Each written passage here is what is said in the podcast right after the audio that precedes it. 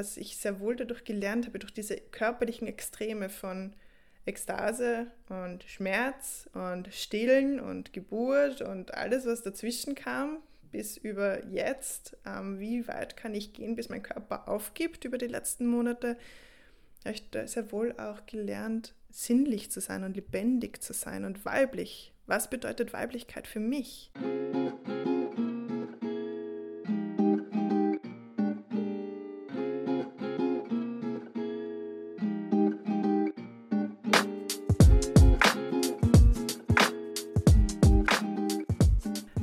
Und herzlich willkommen zur 30. Folge des Tiny Family Podcasts, dem Podcast für Alleinerziehende. Mein Name ist Magdalena, du kannst mich auch Mena nennen. Ich bin selbst alleinerziehende Mama, Studierende. Mein Sohn ist sechs Jahre alt.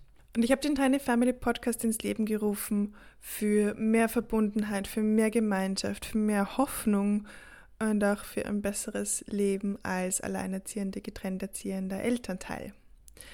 Falls das das erste Mal ist, dass du hier über diesen Podcast stolperst, dann wünsche ich dich ganz herzlich willkommen. Ich hoffe, dass diese oder andere Folgen dich gut auffangen können, dir ein bisschen Hilfestellung geben oder dir zumindest das Gefühl geben, dass du nicht ganz so allein und einsam bist. Falls du schon mehrere Folgen gehört hast und schon länger hier dabei bist in dieser Community, dann natürlich eine genauso herzliche Umarmung, ein ganz ein herzliches Hallo. Wie schön, dass du wieder hier bist. Ich freue mich, dass wir hier wieder ein bisschen plaudern können und ich hier so meinen Senf zu diesem oder jenem anderen Thema dazugeben kann. Heute haben wir ein ganz, ganz spannendes Thema, nämlich Mutterschaft und Weiblichkeit. Wir kommen jetzt gerade aus einer Themenwoche auf Instagram mit sechs anderen ganz tollen Frauen, mit denen ich diese Themenwoche machen konnte zu Mutterschaft und Weiblichkeit. Ähm, warum die Folge ein bisschen später geuploadet wird, hat den Grund, dass ich meinen Laptop leider äh, zu Anfang der Woche unter Wasser gesetzt habe und der dann mal in Reis gepackt war. Es funktioniert Gott sei Dank wieder alles, alles easy peasy. Und deswegen kommt diese Folge ein bisschen verspätet. Aber besser jetzt als nie. So, bevor wir jetzt noch starten, äh, möchte ich dich bitten, dass wenn dir diese Folge gefallen hat oder eine andere Folge zugesprochen hat, dass du äh, den Tiny Family Podcast weiterempfiehlst, dass du ihn auf Instagram äh, abonnierst, dass du äh, ihn auf Spotify oder YouTube positiv bewertest und abonnierst, dass du äh, einen Kommentar dazu schreibst, denn genau das hilft dem Tiny Family Podcast zu wachsen und dann auch mehrere alleinerziehende Elternteile äh, zu finden.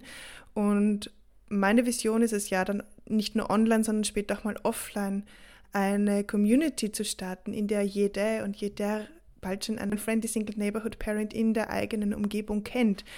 Also für mehr Gemeinschaft, nicht nur online, sondern irgendwann mal Zukunftsmusik, auch mal offline. Ähm, genau, was tut sich gerade bei uns? Äh, Uni ist gerade massiv. Ich bin ja auch gerade noch in einem Praktikum für Haushaltsökonomie. Das ist jetzt gerade noch nicht so fordernd, kommt jetzt dann aber noch. Ich bin jetzt gerade im Abschließen im November von zwei anderen Lehrveranstaltungen. Das braucht natürlich auch was.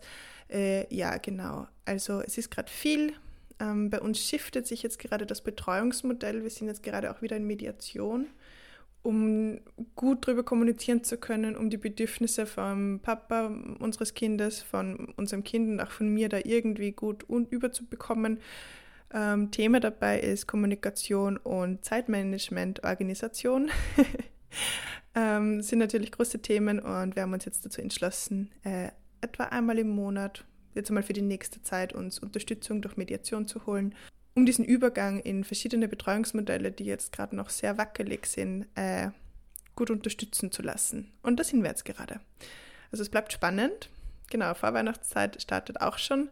Äh, mein, mein Coaching und meine Psychotherapie, die sind nach wie vor sehr intensiv. Es tut sich noch immer viel und ich bin total dankbar dafür, dass ich jetzt so viel auflösen darf und neu ansehen darf. Und äh, ja, manchmal ist es noch immer ein bisschen überwältigend, was da alles auf einen zukommt, aber ja, ich finde es toll, mich neu kennenlernen zu dürfen und irgendwie so ein bisschen Ruhe in mir selbst zu finden und diese Selbstliebe zu finden und so viele alte Glaubenssätze im Endeffekt auf, ähm, aufdröseln zu können. Genau, so, das war ein kurzes Live-Update. Alles gut? so, wir werden jetzt starten mit Folge 30 I'm a Smilf. Weiblichkeit und Mutterschaft. Let's go!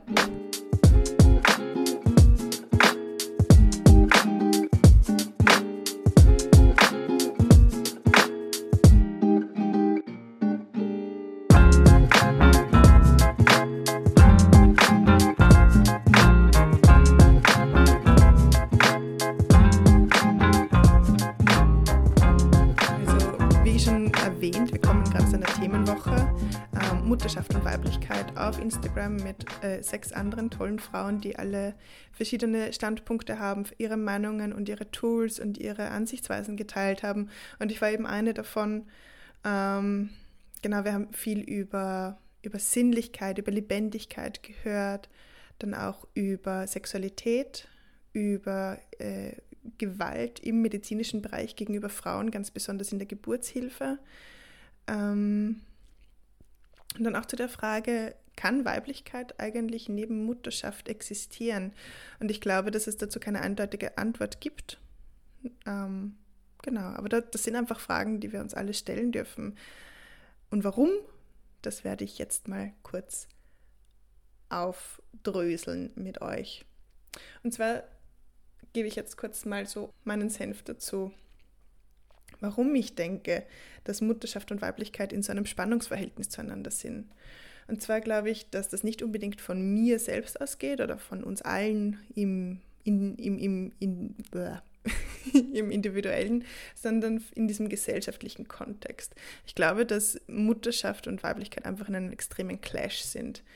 Ähm, zum Beispiel, wenn du dir diese ganz stereotypischen, traditionellen Rollenbilder ansiehst, wie stellst du dir so ein richtiges Vollweib vor, eine weibliche Frau, die hat Ecken und Kanten, die lebt nach ihrer Intuition, die hat ein gewisses Feuer, die kann sehr wohl auch sehr empathisch sein, aber sie kann auch ihre Grenzen abstecken, meiner Meinung nach. Die steht voll in ihrer Kraft drinnen. Also das ist jetzt mein Bild natürlich, deins kann natürlich abweichen davon, aber das ist so mein Ding, wie meine Vorstellung davon, wie ich mir Frauen in ihrer Weiblichkeit so vorstelle, wenn sie wirklich in ihrer hundertprozentigen Weiblichkeit aufgehen und nicht äh, irgendwo gehindert werden dran. Und wenn man sich dann gegenübergestellt dazu, dass dieses Mutterrollenbild ansieht, ähm, für mich ist Mutterschaft immer sehr fürsorglich, sehr gebend, die eigenen Bedürfnisse hinten anstellen, sehr sanft, sehr bedacht, dann kommt es da einfach zu einem gewissen gesellschaftlichen Clash. Und auch wenn diese Rollenbilder schon sehr traditionell, sehr veraltet sind, glaube ich, dass sie in unserem kollektiven Gedächtnis doch noch extrem verankert sind. Da gibt es gewisse Dinge, gewisse Widersprüche in sich selbst. Und ich möchte nur zwei, ähm, zwei davon bieten. Jetzt mal so als Gedankenanstoß. Und das erste ist zum Beispiel, wenn Männer Väter werden, dann bekommen einige, vielleicht wahrscheinlich nicht alle, aber einige, so eine gewisse Attraktivität dazu, alleine durch den Fakt, dass sie Väter werden. Besonders im gesellschaftlichen Kontext. Wow, die scheinen plötzlich so reif. Und wie ist das bei Frauen? Wenn Frauen schwanger werden, oh, dann, dann wächst der Bauch und dann werden sie gelobt und dann werden Kommentare über ihren Bauch gemacht und über ihren Körper und wie das Kind wohl sein wird. Und was passiert dann, wenn die Frau äh, ihr Kind gebiert. Die Frau wird dann automatisch eigentlich oder ziemlich automatisch auf ihre Mutterrolle reduziert. Im Fokus steht das Kind. Es kommen dann so Fragen wie, wie geht's euch? Wie geht's der Familie? Wie geht's dem Kind? Aber die Frage, wie geht's dir als Frau jetzt gerade, die rückt dann zumindest für die erste Zeit so ziemlich in den Hintergrund. Danach kommt sie dann auch wieder, aber für die erste Zeit verschwindet die Frau gesellschaftlich in ihrer Mutterrolle. Und für viele ist das auch okay. Für mich war das auch anfangs total okay. Aber irgendwann habe ich mir dann gedacht, okay, aber ich bin ja mehr als nur diese Mutter.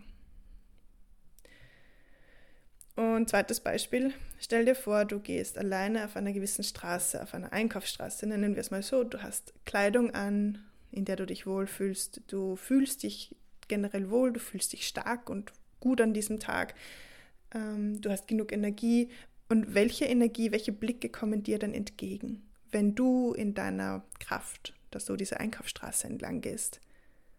können schon ein paar nette Blicke dabei sein. Hm?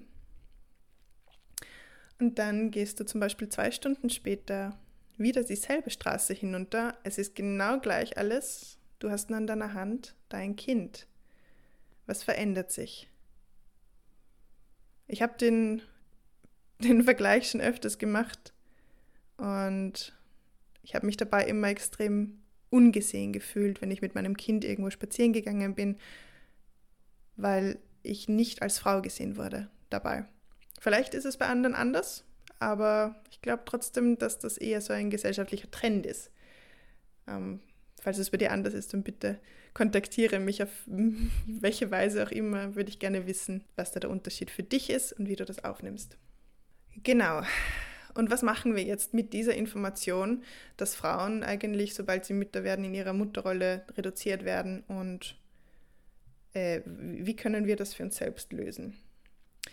Ich weiß jetzt nicht, wie wir das gesellschaftlich lösen können, außer dass wir sichtbarer und lauter werden und für unsere Bedürfnisse einstehen und Vorbilder werden für unsere Töchter, für unsere Söhne, für unsere Mitmenschen und Mitmamas.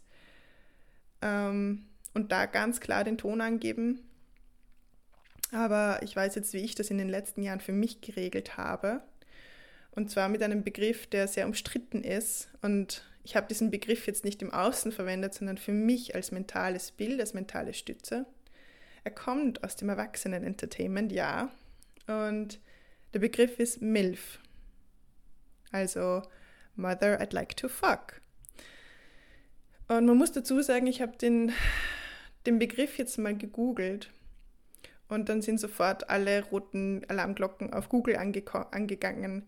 Ich bin jetzt nicht mehr im sicheren Bereich. Ähm, also Google weiß auch, das Internet weiß, womit man es zu tun hat, wenn man es mit einer Milf zu tun hat. Ähm, also es ist Vorsicht geboten.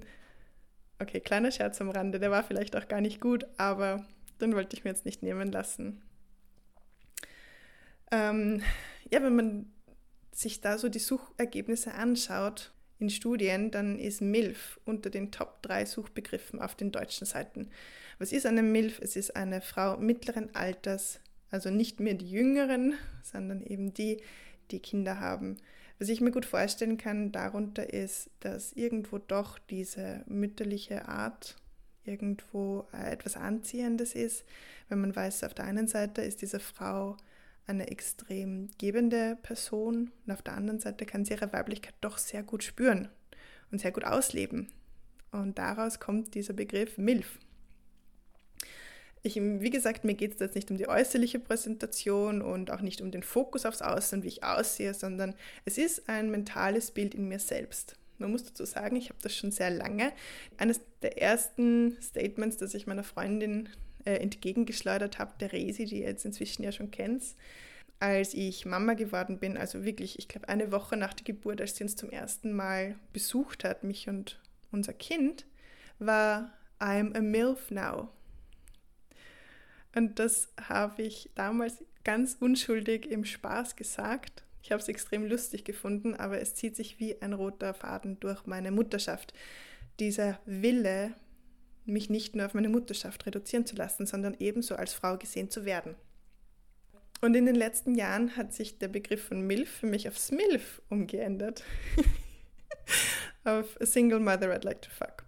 Tja, weil ich halt nicht nur Mama bin, sondern auch Single Mother. Und für mich hat sich da vieles verändert und fürs Außen dann natürlich auch, weil da dieser Begriff von äh, Attraktivität wiederkommt oder wie bin ich als Frau, weil ich nicht vergeben bin, wie das jetzt mit Monogamie und so ist. Das ist jetzt ein ganz anderes Thema, das würde jetzt auch den Rahmen sprengen. Soweit möchte ich da auch gar nicht drauf eingehen. Aber ja, genau. I'm a Smilf. So, Punkt. Also diesen Begriff gibt es ja sowieso.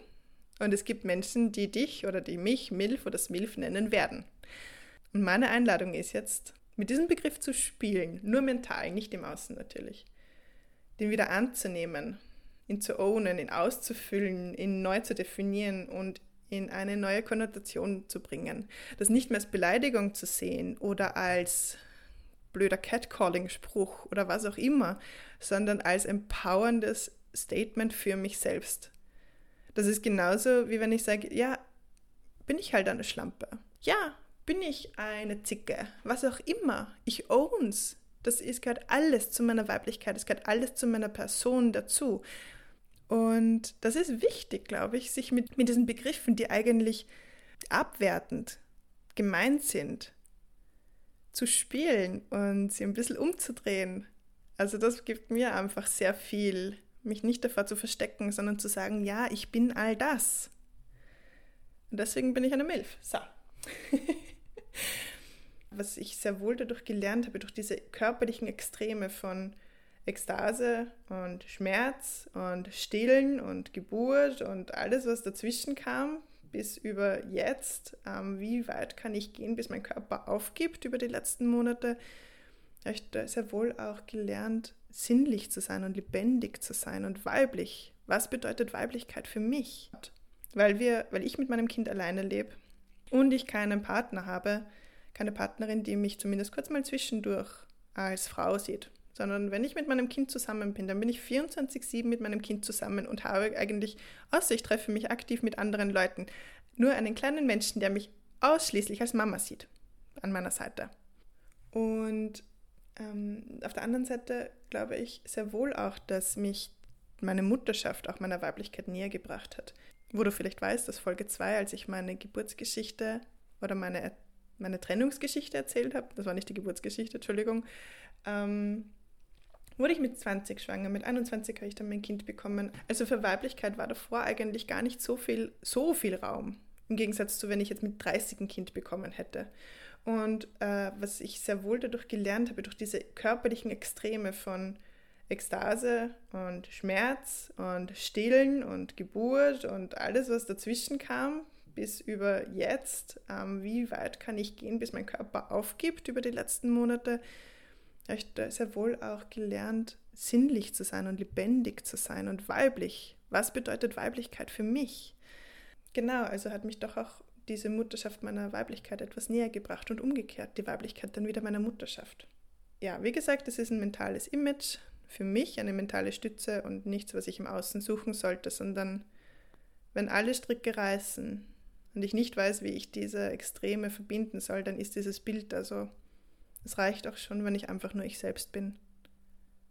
Dann bin ich auch noch immer eine Milf. ähm, und wie kann ich diese Weiblichkeit jetzt als Mama, als alleinerziehende Mama leben?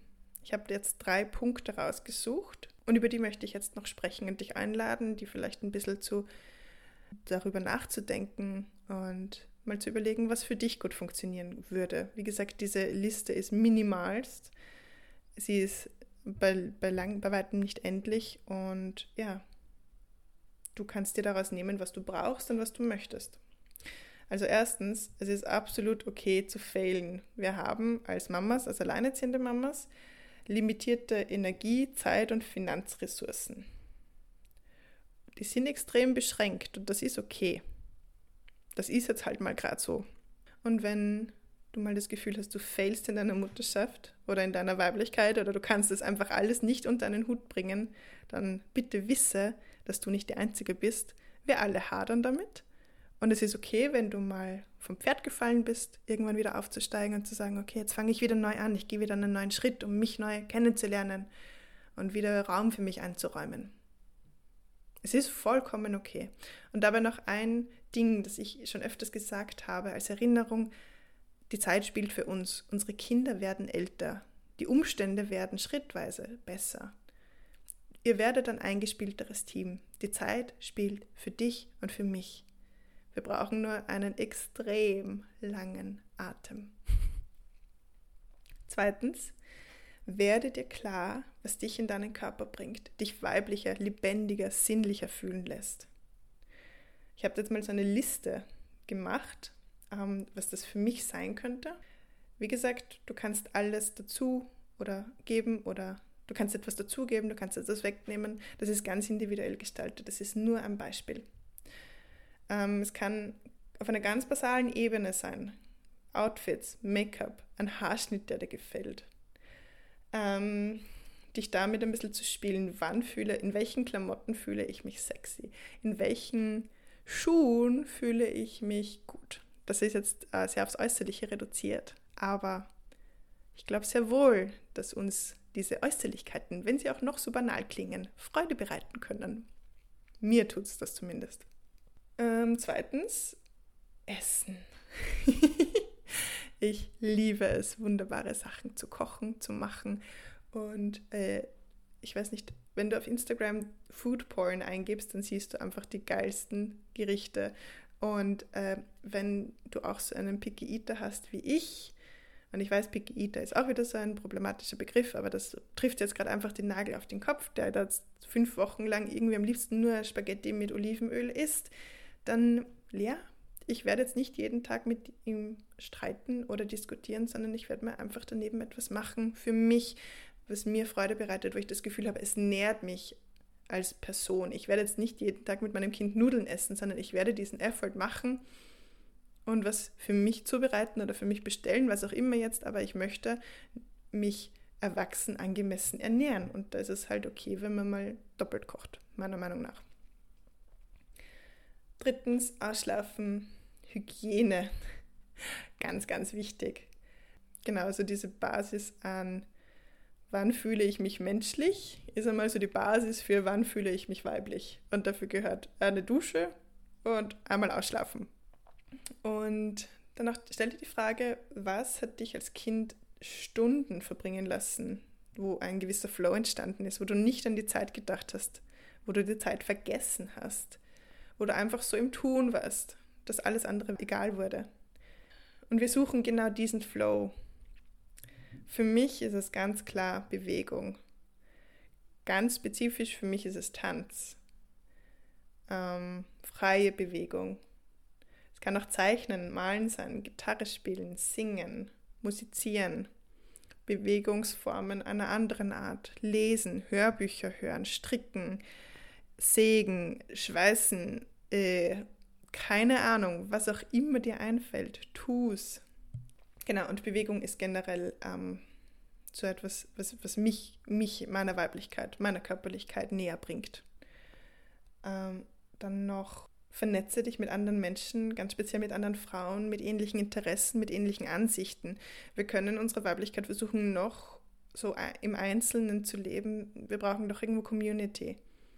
Und gemeinsam geht alles viel leichter, besonders wenn du andere Mamas, andere alleinerziehende Mamas in der Umgebung kennst, wo ihr euch gegenseitig unterstützen oder zumindest inspirieren könnt, wenn ihr euch nicht jedes Mal unterstützen könnt.